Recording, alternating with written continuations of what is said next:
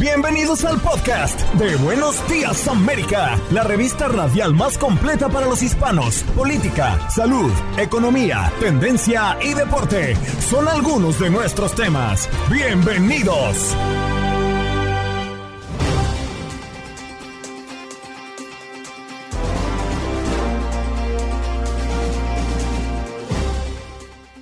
Hola, soy Andreina Gandica. Este es el podcast de Buenos Días América. En nuestro show del día de hoy conversamos del impacto que ha generado la película Sound of Freedom, Sonido de Esperanza, la lucha contra el tráfico de niños de Tim Ballard.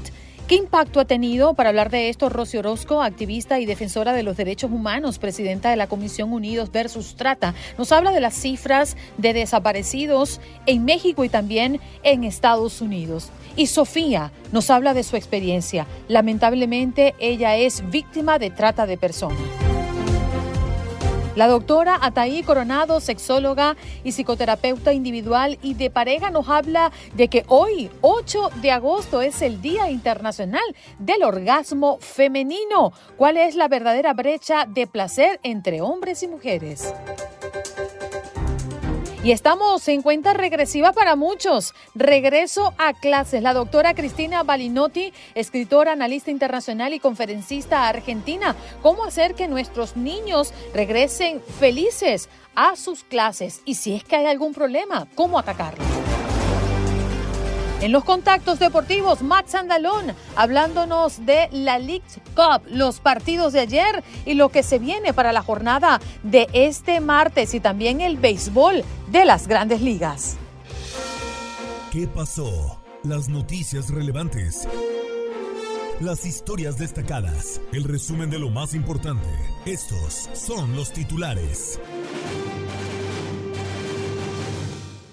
Es noticia, tenían órganos invertidos. Dos pacientes son sometidos con éxito a un doble trasplante de pulmón. Al menos dos muertos, miles de vuelos cancelados y 1.1 millones de personas sin luz por las tormentas en el este de Estados Unidos. La amenaza de fuertes tormentas eléctricas y tornados se ha extendido desde Alabama hasta Nueva York, mientras que el mal tiempo ha causado miles de vuelos cancelados y ha dejado más de 1.1 millones de hogares sin electricidad. Estados Unidos dejará pronto de ser un país de mayoría blanca y es que según las proyecciones del censo, en 2045 más de 18 millones de personas podrán adjudicarse dos o más razas en Estados Unidos, donde los ciudadanos multirraciales son en la actualidad el grupo racial de más rápido crecimiento. La detuvieron con ocho meses de embarazo por robar un carro. Fue en realidad un error de la tecnología de reconocimiento facial. Porcha Wolfroof, una mujer negra de 32 años, presentó una demanda contra Detroit, la ciudad de Detroit, y un oficial de policía tras asegurar que fue arrestada falsamente cuando tenía ocho meses de embarazo y acusada del robo de un auto basado en tecnología de reconocimiento facial. Es noticia en Nueva York, trágica muerte de destacada oncóloga y su bebé que conmociona a la comunidad médica. La especialista de 40 años de edad disparó contra su bebé antes de quitarse la vida en su hogar en el condado de Westchester. En política, juez desestima demanda de Trump contra la escritora Jean Carroll, que le ganó en mayo un juicio por abuso sexual. Un juez desestimó la contrademanda que interpuso Donald Trump contra la escritora y dictaminó el lunes que el, presidente, el expresidente no puede alegar que ella lo difamó por seguir diciendo que no solo abusó de ella sexualmente, sino que también la violó. Información que nos llega desde el sur de la Florida, tiroteo en Homestead termina con una persona muerta. Eso es lo que se sabe al respecto. Según la información preliminar sobre este caso, la balacera se registró alrededor de la una de la mañana de este lunes sobre la avenida 56 del noreste y la calle 9, de acuerdo con la versión de un familiar del fallecido, quien era de origen guatemalteco. La tragedia sucedió en medio de un supuesto atraco. Familiares del migrante que murió en el río Bravo piden ayuda para repatriar su cuerpo a Honduras. Nelson Rolando García, de 29 años, perdió la vida en el río Bravo tratando de llegar a Estados Unidos. Sus hermanas, quienes están en su natal Honduras, están pidiendo la ayuda del gobierno hondureño para poder repatriar el cuerpo de su hermano para darle el último adiós. Y nos vamos a California porque perdieron miles de dólares. Varias personas denuncian haber sido estafadas por un pastor religioso. Al menos 15 personas llegaron hasta una estación de policía de Southgate para denunciar el proyecto conocido como Ruega de Colores. De acuerdo con las víctimas, un pastor les pidió en nombre de Dios invertir dinero en la promesa de multiplicarlo. Más de 11.000 trabajadores municipales de Los Ángeles harán una huelga laboral. Son eh, trabajadores de limpieza, mecánicos, oficiales de tránsito e ingenieros de Los Ángeles que planean un paro laboral de 24 horas este martes. Sería la primera huelga de este grupo de empleados en al menos 15 años. Y definitivamente en deporte, sí señor, tenemos resultados de la League's Cup del día de ayer. Querétaro y New England Revolution empataron en el tiempo reglamentario a un gol por lado, pero Querétaro avanza 4-3 en tiros de penal, mientras que Charlotte FC vence 2 por 1 a Houston Dynamo y será el rival del Inter Miami frente a Leo Messi el próximo viernes en el sur de la Florida.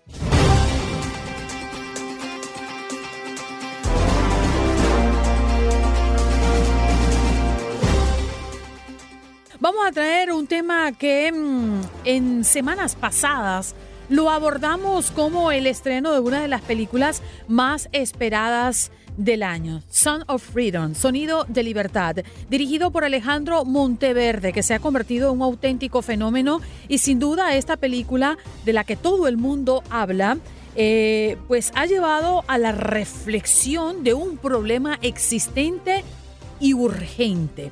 Debemos mencionar que esta película es protagonizada por Jean Caviezel, eh, un agente del Departamento de Seguridad Nacional que se dedicaba a rescatar niños que son víctimas de tráfico sexual. Y la película se estrenó el pasado mes de julio acá en los Estados Unidos y fue un éxito criticado, señalado y por todas partes comentado. Fue elogiado por su actuación y por su dirección y por ese mensaje esperanzador.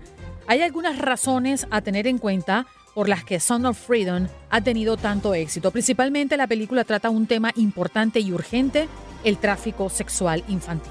Para hablar un poco de este tema, vamos a invitar a, a, que ya esté conectado con nosotros Rosy Orozco, activista y defensora de los derechos humanos, presidenta de la Comisión Unidos versus Trata. Rosy, gracias por estar con nosotros una vez más en este programa. Un placer tenerte. Gracias, gracias Janet, y es un honor para mí estar con ustedes, siempre aliados. Eh, Rosy, quiero comenzar nuestra conversación hablando del impacto que ha podido tener eh, esta película en la comunidad en general, no solamente en los Estados Unidos, sino en el mundo entero, que ha podido ver la realidad en una película de dos horas y algo más. Una realidad y un problema urgente de atacar. ¿Cómo lo ves tú desde la organización que se ha encargado por tantos años darle visibilidad a este problema y concientizar a las familias y a las comunidades a que esto existe y que debemos atacarlo?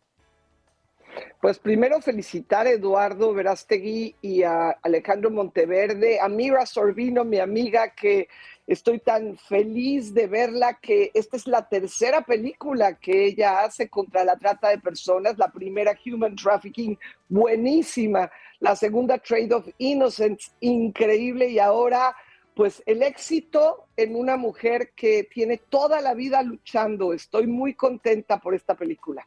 Mm, ¿Cuál es, eh, crees tú que es la reacción? O el impacto, mejor dicho, que está generando esta película entre nosotros? Bueno, primero que hay siete niñas desapareciendo diario en México y no hay nada que le atemorice más a una madre que perder a su hija de esta manera. De hecho, en nosotros en la Fundación Camino a Casa hemos recibido más de 230 y tantas niñas y una de ellas vivió, bueno, muchas han vivido lo mismo, pero en especial Sofía, que es alguien a quien estimo mucho, eh, vivió esta situación. Eh, tuvimos en el refugio a tres de las niñas, conocimos a cinco de las víctimas de Noé Quetzal Méndez Guzmán, alias El Oso Méndez de Tenancingo, Tlaxcala que llevaba a muchas de ellas, él presumía haber llevado a más de mil de estas niñas a Estados Unidos. A una de ellas que la llevó a Atlanta, la llegaban a violar, ella lo cuenta. Ayer subí un video de, de Noé Quetzal Méndez Guzmán donde esta chica que se hace llamar en el video Matilde platica lo que vivió en Atlanta. Más de 50 tipos la violaron en algún día. Llegó a tener hasta 60 clientes. Noé Quetzal era despiadado. Y pues la película no puede mostrar el horror de la trata, nadie podría sentarse en el cine a verlo, pero en el caso de Sofía, lo que es desgarrador es que Noé Quetzal mató a su papá. Entonces, mm, eh, Sofía no canta al final de la película, Sofía no puede ya abrazar a su padre, es mucho más cruel la realidad y por eso está teniendo el impacto que está teniendo. Eh, Rosy, quiero hacer aquí una pequeña intervención porque nos hablabas de las cifras que se manejan en México, pero según el FBI, el año 2020 existieron 365.348 reportes de menores desaparecidos en los Estados Unidos y una cifra muy similar en el 2019, el número total de menores reportados desaparecidos fue de 421.394. Eh, mi compañera Janet tenía una pregunta también. Adelante, Janet. Sí, ¿no? Y si hablamos, Andreina, también de eh, todo este tema que es un delito, un problema global, pero centrándonos también en Latinoamérica, el 80% de las víctimas de trata son mujeres y niñas. Es tremendo lo que está pasando, Rosy, y me gustaría preguntarle, parece que lejos de disminuir este problema va aumentando y es muy preocupante, la película lo revela, pero ¿qué se tiene que hacer para acabar y poner fin a esta situación que está flagelando a la sociedad? Pues tanto yo como muchos de las sobrevivientes estamos retando, le llamamos reto hoja en blanco, a cada persona que va a ver la película y aún si no la has visto, simplemente todos podemos hacer un poquito si todos retamos a los demás a hacer algo, creo, Andreina, creo, Janet, que podríamos hacerlo. En mi, en mi Instagram, Caleido ORG, Caleido ORG, porque por cierto, yo tengo el honor de que hoy la presidenta internacional de Unidos contra la Trata es Carola de la Cuesta y la presidenta nacional de Unidos versus Trata es Guadalupe Carrasco, ambas sobrevivientes de trata de personas. Y hoy yo estoy apoyando como voluntaria una organización que se llama Caleido con K, Caleido ORG, y tiene hoy un filtro muy padre, muy divertido, donde alzas la mano y aparece la hoja en blanco y tú puedes decir, ¿qué vas a hacer? Yo reto hoy, reto hoja en blanco, Blank Page Challenge, a cada persona a que haga algo tenemos también una guía de oración que hoy la subiré a mi Twitter, Rosy Orozco o a Caleido, para que puedan ustedes, a la gente que tiene fe, tener 40 días de oración. Está en inglés, la vamos a tener pronto en español. Y ahí vienen muchos ministerios, muchas fundaciones, A21, Rescue America, muchas organizaciones como Atlas Free, que ha ayudado mucho a, los refugios de México. Y el chiste es que todos nos involucremos a hacer algo. Mira, Yuri va a apoyar a una sobreviviente que llegó con nosotros desde los seis años, Isabel. Está una empresaria de Forever eh, Crystals que se llama Merari Peña apoyando a Sofía, que hoy está acompañándonos eh, en esta entrevista. Y también está pues muy fuerte el que eh, cada persona haga algo y detengamos la trata de personas juntos. Inmediatamente vamos a conocer y a conversar con Sofía, que ya está con nosotros también en esta conexión. Sofía, el tiempo se nos hace muy corto. En principio queremos darte las gracias por venir a acompañarnos y por reforzar un poco lo que hoy hemos traído a la mesa. La trata infantil nos debe preocupar e inquietar a todos, nos toque de cerca o no, pero yo creo que nos toca a todos porque vivimos en una comunidad donde todos estamos expuestos. El tiempo se me hace corto, Sofía, pero quiero que de manera reducida nos hables de cómo fue en tu caso. Pero cómo es que se escucha muy lejos. nos hables un poco de tu testimonio, cómo ocurrieron las cosas en tu caso. Ah, ok. Eh, pues lo, el, este, el hecho fue cuando yo tenía 14 años. Esta persona eh, como que envolvió a una de mis primas para llegar a mí y me drogó para poderme trasladar a Tlaxcala y así fue como yo estuve viendo trata durante dos meses y medio, pero en ese transcurso mi familia también me estaba buscando. Así que la, la, hicieron de investigadores ellos con sus propios recursos. Mm, mi familia es de bajos recursos, pero mi mamá no creía que, que este, cómo era posible de que iban a arrancar a su hija de su casa. Ellos este, estuvieron buscándome, pero yo busqué la manera de poder este, salir de ahí tomando como la confianza de una de sus sobrinas para que yo pudiera comunicarme con ellos y con mi familia. Y ya fue así que eh, él, él, como que sintió la presión porque las mismas autoridades de Tlaxcala le avisaron a él que, que yo estaba, me andaba buscando a mi familia y él salió de su domicilio porque él siempre se encontraba conmigo y pues para poder hacer este tipo de cosas, él me golpeaba, me amenazaba con el arma, o sea, yo no podía estar sola un segundo porque ya me decía que estaba haciendo, pero al momento de yo, este, que me tuviera la confianza su sobrina, él ya como que me dejaba con ellos porque pues toda la familia en realidad sabía lo que él hacía, ¿no?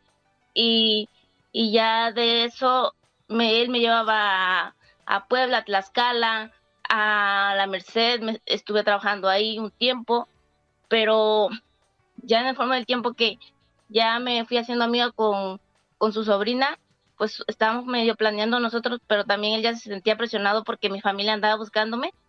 Eh, se fue, me dejó ahí y yo eh, le dije a su papá que mi mamá estaba muy enferma, que estaba a punto de morirse y que yo tenía que salir de ahí.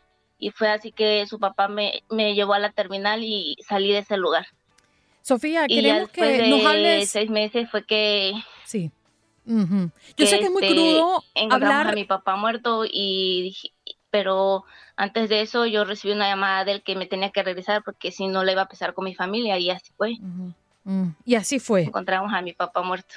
Sí, Sofía, y, entendemos que debe ser muy doloroso hablar y revivir todo esto, pero a propósito de la película, y por eso estamos sentados el día de hoy acá conversando y retomando este tema que creo que debemos conversar a diario. ¿Te viste en algún momento reflejada en esa película? ¿Cómo ves que se puedan hacer películas como esta para mostrar algo que tú viviste en carne propia? Pues sí, sigue, para mí sí es un medio muy importante porque pues la televisión todos los vemos y sí en su momento sí me vi reflejada con por parte no de parte de lo que yo viví, porque en realidad, como dice Rosy, es, son cosas muy crueles que no se pueden mostrar en televisión, pero sí, yo tengo un niño de, de esa edad que, que es el niñito que sale ahí, y en realidad pues sí duele porque también nuestros hijos están en peligro y, y pues sí dolería que a mi hijo le llegara a pasar eso. Claro. ¿Qué es lo más eh, eh, importante que tú ves de esta película? ¿Tú crees que si se siguen haciendo este tipo de contenido, la comunidad puede estar más alerta y evitar que más niños sean secuestrados? Claro, podría estar como más sensible que no esperar que le llegue a pasar a la prima, a la sobrina, para que, para que estemos alertas y protegernos ante todo, o sea, todos protegernos de esas personas que, que están y, que, hace mucho daño, que les hace mucho daño a las personas. Sofía, tú eres madre y eres víctima de trata de personas. ¿Cómo actúas todos los días para proteger a tu hijo? Pues yo siempre hablo con, he hablado con mi niño desde pequeñito, desde que tiene como uso de razón. Yo he hablado, le he dado como tip, se podría decir, que pues me tengan confianza a mí, que yo siempre voy a estar para él que cualquier cosa que, que le llegue a pasar o alguien lo llegue a tocar, yo me voy a convertir en superhéroe y me van a salir fuerzas de donde sea y vamos a enfrentar eso.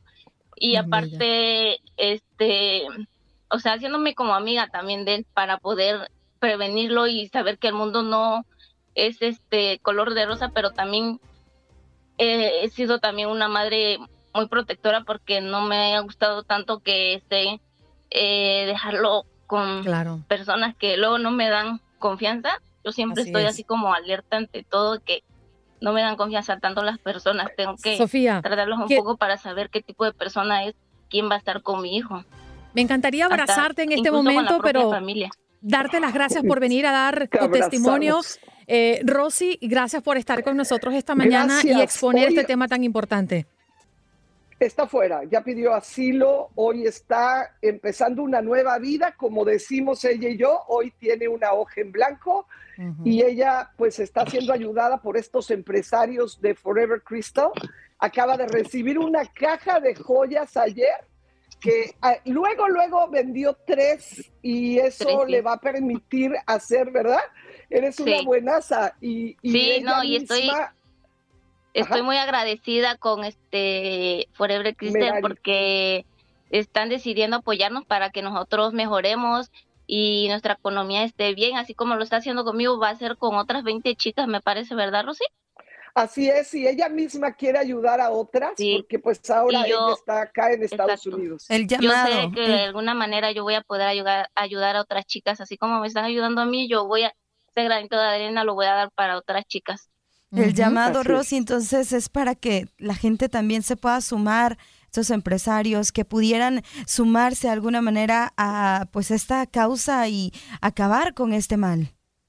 Sí, yo te hago el llamado a ti, Janet, también Andreina. Ahí en el Instagram Caleido ORG hay unas estrellitas cuando lo abres, que es el filtro, y entonces usas el filtro para retar a tres amigos y decir, ok, yo estoy haciendo algo, mira, Yuri está ayudando, Sara Carter va a ayudar a Sunduri, ¿por qué no ayudan a una, ustedes, una persona que ayuden con lo que sea? Por ejemplo, a Sunduri Sara Carter le va a pagar la escuela, a lo mejor es ayudarla, no sé, a lo mejor hacer sus redes, ustedes sabrán en qué, pero que todos ayudemos a una persona que ha sido víctima, eso sería lo más lindo para que ellas ya no sean vulnerables, para que ellas sean un ejemplo de reintegración exitosa como hoy nos sentimos tan orgullosos de Sofía. Sí, señor. Y Sofía hablaba un poquito de cómo ella hoy intenta proteger a, su hijo y, me reflejo tanto en ella porque aunque sabemos que es un problema que existe, es un problema urgente de atacar, quizás no está tan presente en nuestras vidas y cuando llega una película como esta y cuando leemos historias y escuchamos las historias como Sofía, se nos paraliza el corazón solo de pensar que nos pueda pasar a cualquiera de nosotros. Yo de hecho no voy a tener el tiempo para, para contarlo, eh, se lo conté a Janet fuera de, de, los micrófonos, un episodio que me ocurrió justamente en Puebla hace unos días que estuve en México y, y de inmediato estuve tan prevenida que actué. Pero si no hubiese estado en alerta o no hubiese tenido tan presente el tema del secuestro, quizás hubiese podido algo pasar y, no me lo hubiese perdonado. Y yo creo que la conciencia y despertar a las personas de que esto puede estar al lado de nosotros, que nos puede tocar a cualquiera de nosotros, ya es un paso importante adelante para intentar que esas cifras comiencen a bajar y tener el sueño de que sea cero en algún momento de nuestras vidas. Rosy y Sofía las tengo que despedir por un tema de tiempo, pero gracias nuevamente por estar con nosotros esta mañana. Muchas gracias. Un abrazo, Sofía, te abrazo fuerte. Rosy, te queremos. Gracias. Un abrazo, cariño. Allí, Rosy Orozco, activista y defensora de los derechos humanos, presidenta de la Comisión Unidos versus Trata, y Sofía, quien lamentablemente fue víctima de trata de personas.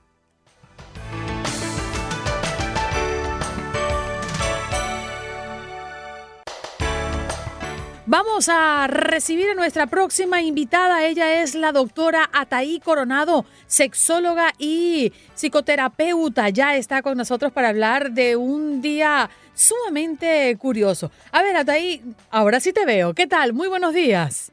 Hola, muy buenos días. ¿Cómo están? Muy bien, hoy es 8 de agosto y seguramente pocas personas saben que se conmemora el Día Internacional del Orgasmo Femenino. Y bien vale la fecha para despejar algunas creencias erróneas y, bueno, mitos y realidades que siempre se dan alrededor del orgasmo. Pero quiero preguntarte en principio, eh, doctora, em, ¿cuál es la verdadera brecha del placer entre hombres y mujeres? Muchas gracias por invitarme. Estoy muy feliz de estar con ustedes, chicas, nuevamente. Y claro, es un tema súper, súper importante, sobre todo para los sexólogos, el placer. ¿Qué, ¿A qué se refiere lo de la brecha, en este caso la brecha del orgasmo? Bueno, se ha encontrado sistemáticamente una diferencia entre el placer o la sensación de orgasmo que se percibe durante las relaciones sexuales por hombres y mujeres es diferenciado. Se reportan por ahí en los estudios entre un 90 y 95%, en algunos un poco más, de eh, alcanzar o sensación de alcanzar el orgasmo en hombres, mientras que en mujeres solo unas dos terceras partes de las mujeres pueden reportar esta sensación de orgasmo durante sus relaciones. Es decir, hay una brecha amplia de más de una tercera parte de las mujeres que no logran tener esta sensación de orgasmo. Y esto se ha encontrado de manera sistemática, como les, como les comparto. Por eso se habla de esta brecha del orgasmo, de esta brecha del placer. Doctora, muy buenos días. Un gusto saludarte. ¿Y cuáles son esos pues mitos que ya creo que en este siglo XXI se han acabado, ¿no? Del orgasmo femenino y que sabemos que las mujeres también pues tenemos ese derecho al placer y, bueno, saber que también pues en la sociedad se puede eh, tener esto para las mujeres.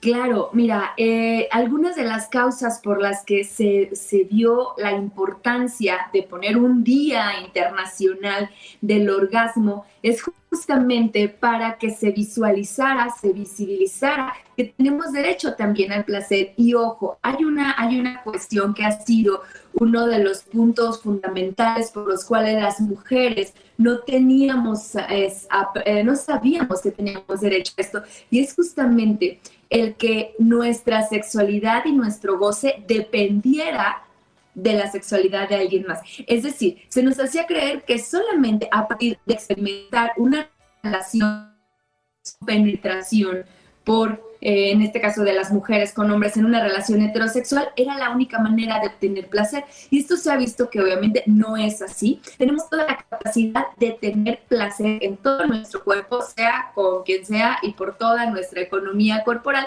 no solamente por nuestra parte genital o por, una actividad como la... De hecho, los estudios han mencionado que en el caso de las mujeres no es la mayor fuente de satisfacción la mm. penetración para alcanzar el orgasmo. Justamente es la estimulación directa a una parte que tenemos las mujeres, que es el clítoris. Y ese clítoris, por estimulación directa, obviamente hace que podamos tener mayor sensación de orgasmo, mayor excitación. Entonces creo que el principal, uno de los principales problemas que hemos tenido para el disfrute de nuestra sexualidad es creer que depende de alguien más.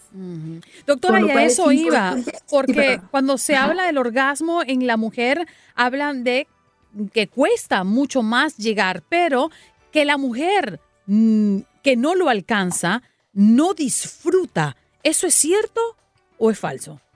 Otro de los grandes mitos y que es súper importante lo que mencionas es que justamente creer que si no se alcanza en todas las ocasiones o las interacciones sexuales un orgasmo es que yo no tengo placer. Yo les comento cuando hablamos de estos temas de se está sobrevalorando el orgasmo. Si bien es importante que todas podamos entender, disfrutar, gozarlo, es una consecuencia el orgasmo de tener esta estimulación constante y tener este acercamiento a la excitación y al placer. El orgasmo va a llegar a partir de sentir placer. Sin embargo, no quiere decir que todas las veces que las mujeres no tengan orgasmo, no tenemos una, una adecuada satisfacción o no sentimos eh, eh, eh, suficiente placer. Entonces yo les digo, el, sobre, el orgasmo está sobreestimulado y a que, este, sobrevalorado, perdón, ¿y a qué me refiero con esto? A que actualmente se nos ha puesto esta idea de que necesitamos siempre conseguir un orgasmo y llegan muchas mujeres a la consulta diciendo, tengo problemas de anorgasmia porque no tengo orgasmos, porque no puedo tener orgasmos todas las veces que quiero, todas las veces que tengo relaciones sexuales. Y entonces se nos ha convertido en una exigencia a las mujeres de que ahora tenemos que tener orgasmos en todo momento para que una relación la podamos considerar placentera.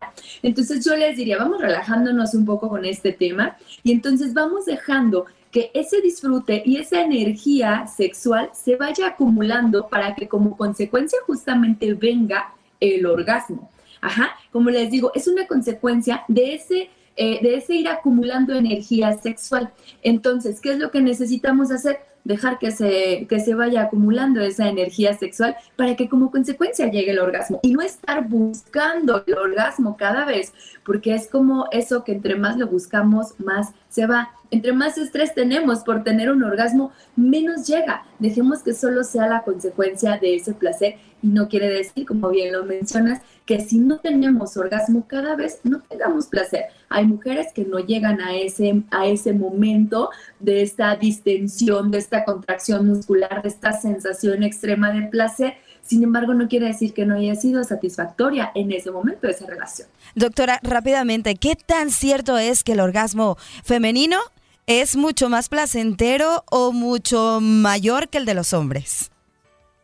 Ok, en tiempo de duración es el de las mujeres. El de los hombres por ahí se estima que puede durar entre 2 y 7 segundos y las mujeres puede durar entre 5 y 12 segundos. Sin embargo, déjenme decirles que por ahí hay mujeres, como todas somos diversas, hay mujeres que pueden tener múltiples orgasmos o pueden prolongar el orgasmo o la sensación de orgasmo hasta 30 segundos, ¿sí?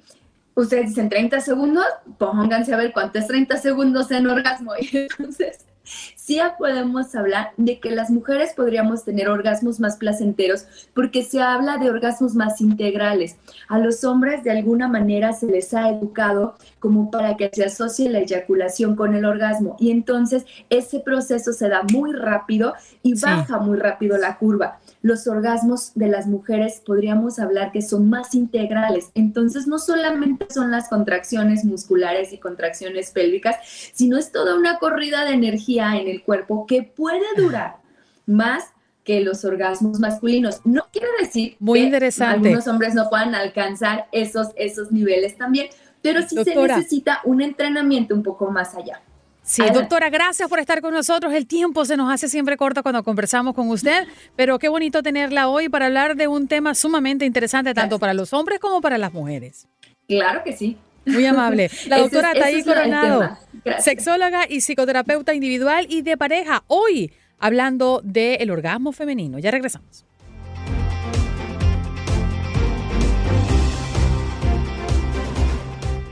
Bueno, vámonos de inmediato. Eh, bueno, Argentina fue la primera en gozar de estos conciertos. Y traemos a la doctora Cristina Balinotti, escritora, analista internacional y conferencista argentina. ¿Cómo estás, Cristina? Muy bien, disfrutando tus comentarios. ¿Te gusta Luismi? Sí, por supuesto, a toda nuestra familia. Sí, de hecho vamos a ir aquí a verlo el 11 de octubre, sí. Ay, qué maravilla. Bueno, te siento un poquito de envidia, Cristina. Ay, no, pero hay que intentarlo, se puede. Bueno, vamos a hablar de algo que también nos acontece a todos, ¿no? Los papás, las mamás, los representantes y las familias en general, porque comienza el periodo de regreso a clases y sabemos que muchos niños y niñas dicen, mamá, no quiero regresar al colegio. Pero esa frase retumba por varias razones. Y yo creo que es lo más importante, evaluar el por qué nuestros hijos no quieren ir al colegio. ¿Será porque quieren seguir jugando play en la casa? ¿Quieren eh, pararse tarde, eh, acostarse tarde y pararse tarde también? ¿O es porque hay algo allí en el colegio que no les agrada? ¿Cuáles son tus consejos como psicóloga? Bueno, eh, en general los niños no quieren regresar a la escuela eh, porque quieren quedarse un poco más tiempo de vacaciones. Pero también hay algo que subyace, que se llama ansiedad anticipatoria, y que he hablado mucho en las últimas eh, semanas, eh, que es un proceso de miedo ante lo desconocido. ¿Cómo será este año? ¿Tendré nuevos compañeros? ¿Qué sucederá? En el caso, en el caso de niños que son maltratados en la escuela, ¿qué me pasará este año? Esa ansiedad anticipatoria ya no es su clínica, puede transformarse en un trastorno mental, porque ansiedad anticipatoria tenemos todos, ¿verdad? Eso es en general. Eh, hay niños que son mucho más susceptibles eh, por las razones, como recién comentaba, porque a lo mejor tienen algún tipo de discapacidad en cuanto a no pueden conectarse bien socialmente, son muy tímidos. Otros niños eh, justamente los maltratan por esta característica. De modo que eh, para las mamás eh, en general, eh, yo tengo consejos, una semana antes debemos a todos nuestros niños, pero atención en especial a aquellos que tienen dificultades en la escuela, tienen que comenzar a dormir en el horario que lo hacen habitualmente y levantarse en el mismo horario que cuando van a la escuela, aunque estén aún de vacaciones. Regresar a las mismas comidas, porque resulta que estos niños, eh, todos nuestros niños, eh, han comido mal, eh, en estos momentos comen mal y entonces tienen que regresar a una dieta sana. verificar los materiales para evitar esto de la ansiedad anticipatoria y el miedo de que no tengan todo listo. Materiales, es decir, saber que todo está bien y si falta algo, tener tiempo para ir a buscarlo. Em, si es un niño eh, que ha sido sometido a bullying y sigue en la misma escuela, ir, por supuesto, a visitar la escuela con el niño, hablar con la directora, eh, comentarle em, cuáles son los cambios que piensan hacer con respecto a este niño. Eh, porque es importante que el niño se familiarice, que tenga alguna seguridad de que el cuerpo directivo lo va a, ayudar en caso de ser eh, maltratado. Si lo cambiamos de escuela, atención, si lo cambiamos de escuela, eh, también con más razón debemos llevarlo a que juegue en el patio escolar, a que conozca las, las autoridades o la persona que se encuentra en la escuela. Eh, para que se vaya adaptando lentamente a, esa, a esa escuela nueva, ¿verdad? El primer día de clase, en ese caso, conviene ir con la mamá y con otros compañeros. Si ya va solito, bueno, con otros compañeros, para sentirse que está más respaldado, ¿verdad? Eh, sí. Es muy importante, por supuesto, si hay cambios de primaria a secundaria, también visitar la escuela. Doctora, Cristina, buenos días. ¿Cómo podemos detectar, una vez que ya regresaron a clases nuestros pequeños, detectar que hay algo más que la inseguridad, que el miedo tal vez, eh, que pudieran estar eh, sufriendo algún tipo de bullying? Eh, ¿Cómo poder identificar que hay algo más grave como padres de familia? Bueno, em, el niño no quiere ir a la escuela, ese es el primer síntoma. Eh, y a veces lo dice, lo manifiesta, y a veces se enferma, ¿eh? o dice que le duele la cabeza, que no quiere, que, tiene algún problemita. Eh, a veces eso el niño se lo inventa para no ir, pero otras veces somatiza ese problema que tiene en la escuela y empieza realmente a sentirse mal. Entonces, si lo llevamos al pediatra a verificar que no tiene ningún problema de salud, eh, y entonces vamos a darnos cuenta que hay un problema en la escuela. Eh, también si, eh, por ejemplo, usa demasiado los celulares, se queda muy tarde a la noche, no obedece, vamos a dormir, te tenés que levantar temprano, el niño está un poco rebelde, está como impaciente, inquieto, no come mucho. Eh, o, come demasiado. Atención a las mamás que dicen, bueno, qué suerte que come demasiado. Comer demasiado es, es un signo de estrés y de ansiedad. Entonces, atención, hablemos con el pediatra.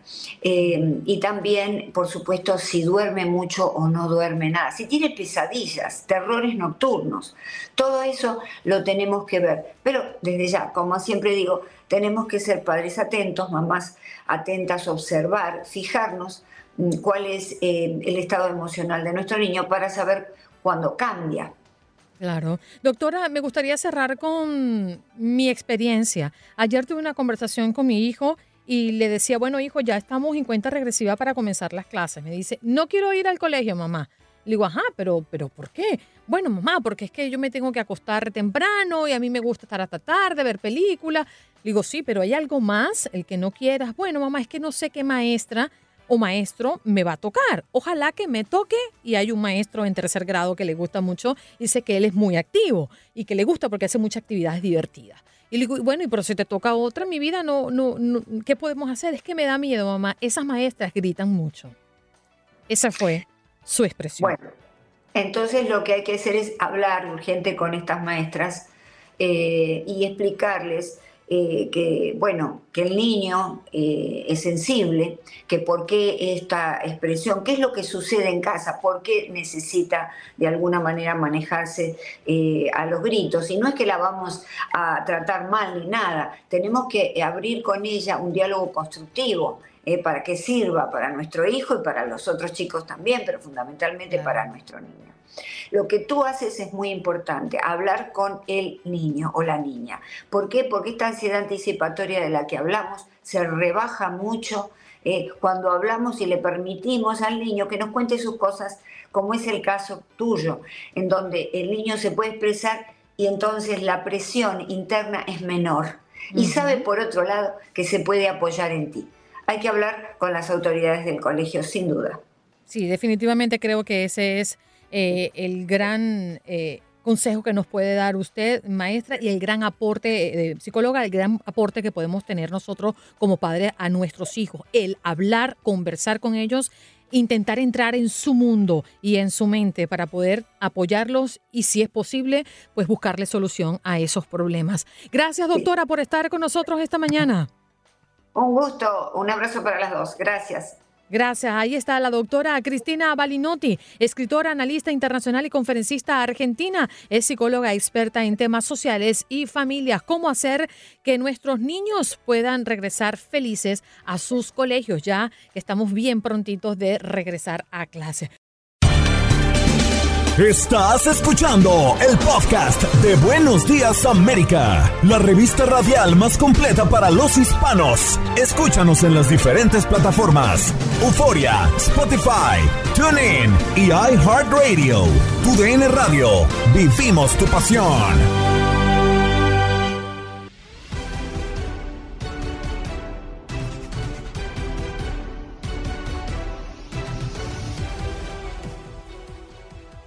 Nuevamente amigos y compañeros de Buenos Días América, ya de vuelta nuevamente a través de esta señal para traerles más de la información del mundo del deporte, en concreto lo que termina por ocurrir dentro de la Major League Baseball. Y es que tenemos resultados interesantes a lo largo de este día de ayer, en concreto abrían justamente la cartelera del eh, día de ayer, los eh, Dodgers en contra de los eh, San Diego Padres, un partido con carreras para aventar, los Padres marcaron siete carreras y aún así terminaron por ser los que perdieron 13, 13 carreras terminaron por marcar Los Ángeles Dodgers y algo relativamente extraño, en siete entradas no marcaron carreras, hicieron ocho carreras justamente en la cuarta entrada, mientras que para la sexta terminaron su cuota marcando cinco, cinco carreras, hablando ya del eh, picheo, sobre todo en el tema de los Dodgers, no termina por tener actividad finalmente Julio Urias, es Tony Gonsolin el que lleva la mayor parte de este juego al pichar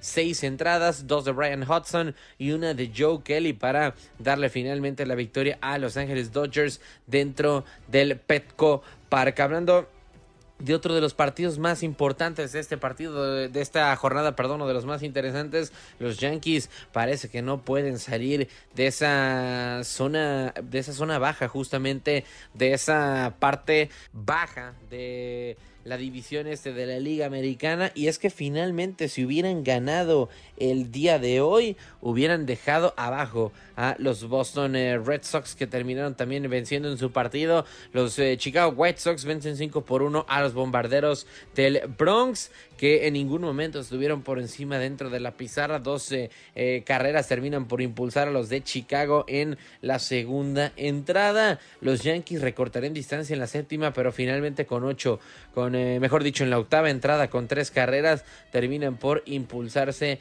la eh, pues escuadra eh, de Chicago. Hablando ya de más resultados de este día de ayer, los angelinos de Los Ángeles de Shohei Otani terminan por finalmente caer en contra de los San Francisco Giants, aunque eso sí, no termina por tener participación en tema de picheo. El elemento japonés en tema justamente de bateo, 12 hits para Shohei Otani, una carrera siendo uno de los más eh, productivos para su equipo en una tarde en la que no le terminan por salir las cosas. Ya lo decíamos, 8 por 3 vencen los gigantes de San Francisco a los angelinos de Los Ángeles. En el City Field de Queens en Nueva York, los New York Mets vencen 11 a 2 a los Chicago Cubs una verdadera paliza la que terminan propinando los de la Gran Manzana que apenas en la primera entrada se elevaban en el marcador con tres carreras. Para la tercera marcarían una de los Cubs pero dos eh, carreras nuevamente de parte de los Mets. Encaminarían el marcador marcarían cinco restantes. En la sexta con dos séptima con tres. Y la octava para cerrar finalmente su cuenta del día de ayer. Yéndonos con más resultados, justamente los eh, de Minnesota vencen 9 a 3 a los Tigres de Detroit, los Reds de Cincinnati vencen 5 a 2 a los Marlins, además de que los Piratas de Pittsburgh solamente por una carrera vencen 7 a 6 al mejor equipo de la MLB, a los Bravos de Atlanta, los Red Sox ya lo habíamos dicho que ganaron, pero lo hicieron 6 por 2 en contra de los Royals de Kansas City, los Blue Jays de Toronto 3 por 1 vencen a los Guardianes de Cleveland, además de que los Brewers terminan por vencer 12 por 1 a los Rockies de Colorado. Además, en el último resultado, los eh, Rangers de Texas vencen 5 a 3 a los Atléticos de Oakland. Así las cosas, amigos de TUDN Radio en tema de las grandes ligas de béisbol. TUDN Radio se prepara para la nueva temporada del fútbol americano. Estamos a tan solo 30 días del comienzo de la NFL. Franquicias y afición sueñan ya con el Super Bowl 58. 32 días, 32 equipos. Hoy, los Cardenales de Arizona. Después de perder a JJ Watt y DeAndre Hopkins, los Cardinals ponen de nuevo sus esperanzas en Kyler Murray. Esta temporada, el egresado de Oklahoma tendrá que demostrar de una vez por todas que es el indicado para llevar a Arizona a planos estelares.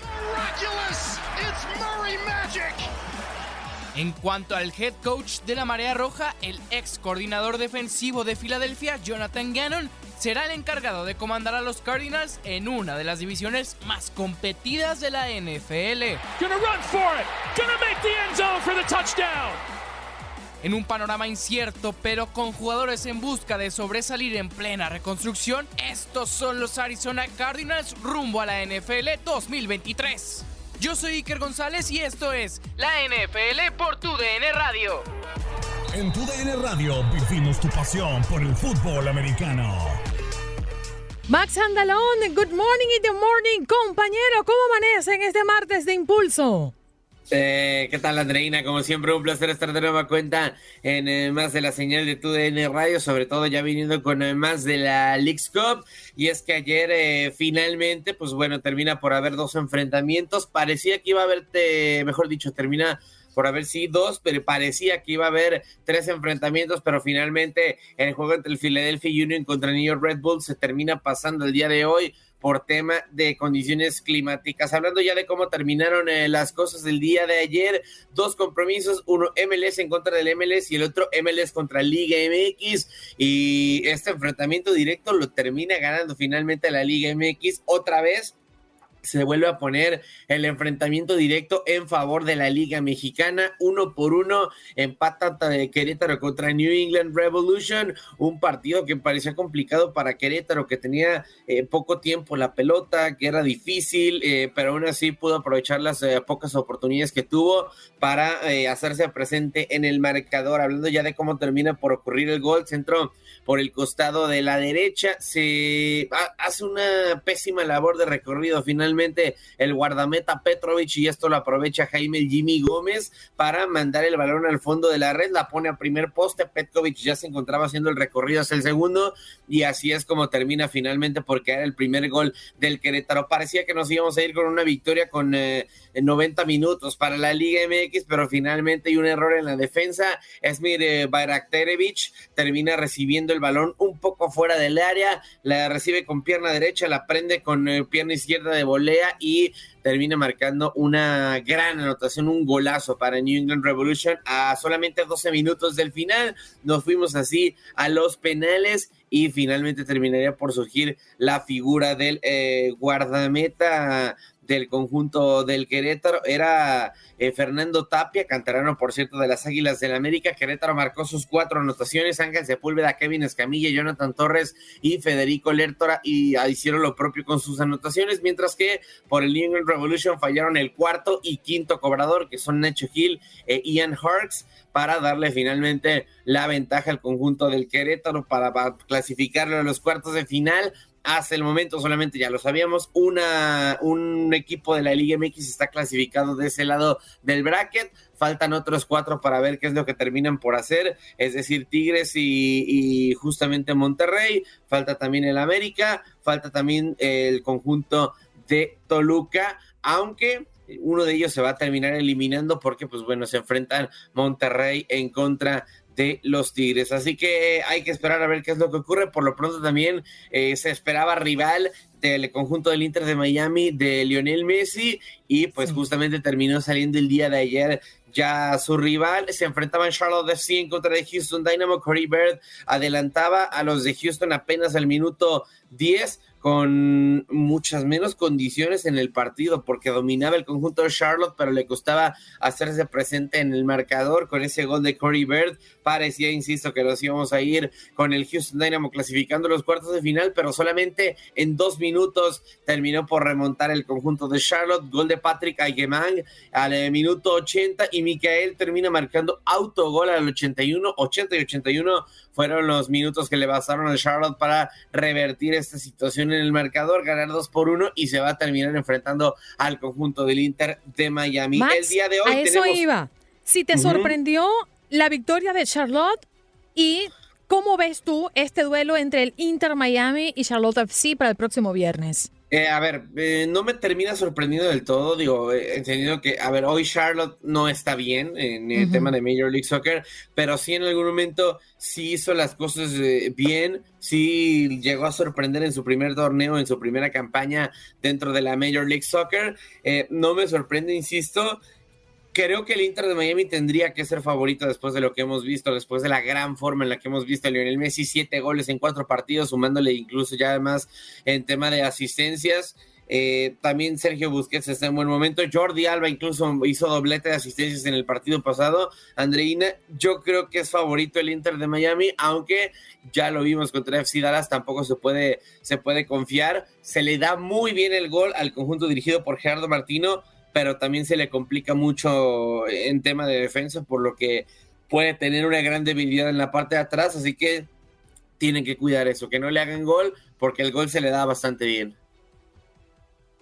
Max, si queremos anunciar también un par de ganadores más, porque desde bien temprano saben que estamos ofreciendo boletos para que vayan a los partidos de la League's Cup en diferentes estadios a lo largo y ancho del país. Tenemos a Juan Valdés, que se ha llevado también un par de boletos para esta noche ver el clásico regio en la League's Cup. Allí lo estaremos viendo justamente en un estadio desde Houston. Y así que esperamos que mañana Juan tú puedas llamarnos y nos cuentes qué tal te fue viendo eh, justamente este compromiso Tigres y Monterrey. Y también tenemos a otro ganador que lo anunciamos de inmediato y se trata de René Vega para este clásico regio también. Quiere sus boletos para ir eh, pues eh, esta noche a Houston en Shell Energy Stadium, este estadio que estará recibiendo este clásico regio. Así que para ellos y para todos los que han ganado desde bien tempranito, felicidades y mañana esperamos sus llamadas de regreso. Max, gracias por estar con nosotros. Te queremos. Hasta pronto. Muchas gracias, Andreina. Igualmente, yo también los quiero. Ya saben, como siempre, fue un placer. Gracias. Ahí escuchaban a Max Andalón en este contacto deportivo. Houston, we have a problem. Conectamos con nuestra base en Houston. ¿Cuál es el problema, Houston? Problemas no hay. Aquí problemas no hay. Mira, estás rojo rojito. ¿Qué pasó? ¿Anda ¿Cómo? en partido? ¿Anda en Oye, campaña? lo, que pasa, lo que pasa es que yo estaba esperando música, pero no salió la música. Ah, perdón, perdón, perdón. Vuélvela a poner, Jorgito. Sin música yo no trabajo. No, dale, Jorge. No, eso no era. No, no. Eso no es música. Ahora la Eso no es música. Eso no es música. Eso es un bumper. Yo le di 20 dólares de propina al DJ. O sea, esa tampoco era. Pero Qué igual, chulo amaneció. Eh, Pero este momento, esta no era, o sea, de que el me día de perdí. hoy, yo le mandé 20 dólares al DJ y le puse 20 una canción especial que yo había pedido este, para trabajar, porque hoy es martes de Clásico Regio. Martes Este, Clásico pero en fin, vamos a hablar entonces, sin música. No quiero sin música, ya. No quiere música ya. César viene hoy malhumorado, viene alterado. No sé, está bien. No, no, al Dale. Venimos, venimos contentos. Oye, Clásico Regio en la Ciudad Espacial. Es increíble la locura que, que causa un partido de fútbol como es el Clásico Regio. Y este, tanto así que el día de ayer me llegó un mensaje en la noche de un amigo que, que hace cobertura de los partidos, de los equipos regios ahí en Monterrey, y dice, dice, yo no sé, dice, en qué trabajan tantas personas, dice, pero van muchas, muchas, muchas personas, se van directas a Rum- rumbo a Houston esta, esta tarde. dice, muchos de ellos inclusive llegaron anoche, tanto así que el día de hoy, al mediodía, ya tienen un lugar donde están citando a toda la afición de Rayados para tomarse una foto oficial de la pura porra de Rayados. O sea, toda la gente que le va a Rayados los están convocando a una zona cerca del centro de la ciudad de Houston para tomarse la foto. Es las citas a las 12 del mediodía. Aquí tenemos la imagen, si nos pueden poner. A las 12 del mediodía es la cita. Más bien, a las 12 es la cita y a las 12.30 va a ser la foto oficial. Pero es tanta la euforia por este partido que, que los boletos desde el primer día que salieron a la venta están eh, la gente desesperados, eh, buscando la manera de conseguir boletos para este clásico regio. Y bueno, se espera que eh, obviamente sea un lleno total esta noche en Shell Energy Stadium. Ya hemos visto que, que Rayados y, Monterrey, y Tigres siempre tienen una gran convocatoria, pero yo no lo había visto con, esta, con este tipo de ánimo en mucho tiempo en Houston. ¿Por qué? Porque obviamente eh, es muy raro que pase un clásico regio fuera de Nuevo León, especialmente uno en el que, en el que se supone sí vale algo, ¿no? Aquí es eh, matar o morir, es partido de eliminatorio internacional. Mira, ahí está, es en la 15-19 de la Fulton. Al mediodía es la cita y a las 12.30 del mediodía es la fotografía oficial para toda la gente que le vaya a Rayados, que lleguen ahí con sus banderas, como sea, para participar en esa cita. Yo, por lo menos desde que estoy aquí, no recuerdo algún otro equipo que haya hecho así con la afición, que vayan a tomarse una foto oficial de todos los, de toda la porra antes, de muchas horas antes, casi nueve horas antes del partido. El partido es a las nueve. Así que eso se pone bueno, es una gran fiesta. Y aparte, estamos regalando boletos todo el día en TUDN Radio. De hecho, a las 6.30 el día de hoy, de 6.30 a 8.30, un enganchados especial desde Pitch 25 en el centro de la ciudad, donde tendremos más boletos. Eh, termina el- la transmisión a las ocho y media y después nos vamos al estadio que está a dos cuadras a las nueve para ver el partido y estaremos regalando también unas jerseys autografiadas de ambos equipos. O sea, Ya increíble le va rayado, dice. ¿Usted le va a qué, César? Yo no le voy a ninguno, a mí el que A gane, o ninguno. sea, yo, sí, no, yo le voy a este Chivas. hombre no hay por dónde Y- entrarle. Eh, y, por aquí un, un montón de gente va para Tigres. Me- han llamado, todos los ganadores van por Tigres esta noche. Me parece que, que Tigres eh, gana esta noche también. eh, o sea, honestamente, Tigres creo que es el más fuertecito. Yo, la verdad, estoy molesto por, por mis amigos americanistas. Yo estoy molesto por la traición del Tano Ortiz, así que no, no, no, no quiero que le vaya tan bien, porque sí, los traicionó muy feo. Mira, y uno por aquí le va a Miami, volteate. Cariño, venga, que usted viene uniformado. Mira, Aquí le va, no, no cabe a cuento. Charlotte Bueno, no va a bueno, le va a tener Miami. vida. A ver, ¿le va a Miami o le va a Messi? O sea, es la diferencia. Las dos ¿Le vas cosas. a Miami? Si, si no fuiste a un partido de Miami antes de que llegara Messi, no le vas a Miami. Pero bueno, ¿cuál es tu envidia? No, no tengo envidia. No, si tienes contrario. envidia. Empiezas a ¿por tirar duro a Messi con Messi, no importa. Eso No, no, no, no. importa, es el momento nuestro. Mira, si apoyas a Messi, está bien, pero no digas que le vas a Miami si nada más le vas a Messi. Bueno, yo estoy, yo estoy de acuerdo contigo, ¿tú sabes en qué? Que veo un poco de madridistas por allí que no querían ver al Barcelona ni en pintura y odiaban a Messi, ahora quieren ser parte del Inter Miami. No, no me vengas. La, la incongruencia total, o sea, el Barcelonita de Miami ahí jugando con la MLS y pas- paseándose por toda la liga, ¿no? Mira, tú sabes que en mi país a eso le dicen pastelero. ¿A ustedes cómo le Pastelero, dicen? Villamelones, chaqueteros, este, o sea, conveniencieros, de todo, de todo. Y hay chango, otras palabras que no podemos decir al aire, ¿verdad, Jorge? No, no, no. Cu- Cuidado, ¿eh? Porque nos censura. Oye, César, te tengo que despedir, pero antes debo darte una mala noticia. ¿Qué pasó? Bájale, Jorgito, que esto no merita música, esto va en seco. Todos los boletos para esta noche en Houston los hemos regalado nosotros. Te dejamos sin boletos. Eh, no, no, no, voy a refutarte la mala noticia. Yo tengo boletos aparte. ¡Ah, lo tienes en la caja fuerte! ¡Oh! ¡Ah, mira ¡Oh! esto! ¡Hombre inteligente! Pero es que, es que ya sabía cómo son de codos los regios y tenían que guardar unos porque si no, no van al partido. O sea, claro. Bueno, sí, señores, este hombre inteligente vale por dos, así dicen. César, gracias por estar con nosotros y que te vaya bonito en esta transmisión en la noche y la cobertura con Encanchados. Oye, gracias por cubrirme la próxima semana que yo me vaya de vacaciones, ¿eh? No me lo diga, no Ya me lo diga. Hasta luego. Bye. Bye, César Procel desde Houston. Bueno, sí, para los que nos escuchan en Houston, los estaré acompañando en Encanchados la próxima semana. Me han invitado a Houston y allí estaré con todo el cariño del mundo. Sí, señor. Para toda nuestra gente en Houston, en Dallas, que además cada vez son más enlazándose con nosotros a través de nuestra transmisión de Buenos Días América desde bien tempranito, luego la continuidad con César Procel en su programa y luego resto de la programación a través de la 93.3 FM en Houston. Gracias por acompañarnos en nuestro podcast. Buenos días América. Y recuerda que también puedes seguirnos en nuestras redes sociales. Buenos días AM en Facebook y en Instagram. Arroba Buenos días América. AM. Nos escuchamos en la próxima.